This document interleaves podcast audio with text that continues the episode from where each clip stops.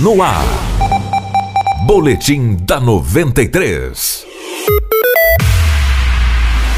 Governador diplomado de Mato Grosso, Mauro Mendes, definiu o tenente-coronel Eduardo Henrique Souza como chefe da Casa Militar na gestão a ser iniciada na terça-feira, dia 1. A escolha foi concretizada ontem. Eduardo Henrique atua há 27 anos na corporação. Ele já trabalhou na Casa Militar na gestão do ex-governador Blairo Maggi e também chefiou o Comando Regional de Juína. Além disso, ele coordenou o Centro Integrado de Operações de Segurança Pública de Mato Grosso e foi secretário municipal de Ordem Pública na Prefeitura Prefeitura de Cuiabá na gestão de Mauro Mendes. O militar ainda comandou a segurança do governador eleito durante a campanha eleitoral. A Casa Militar possui a missão de assistir imediatamente ao governador no desempenho de suas atribuições, prestar assessoramento militar ao cerimonial oficial do Estado, gerir os serviços de proteção pessoal do governador e seus familiares, bem como a segurança pessoal do vice-governador e, excepcionalmente, do secretariado, autoridades e outras pessoas, quando determinado pelo governador.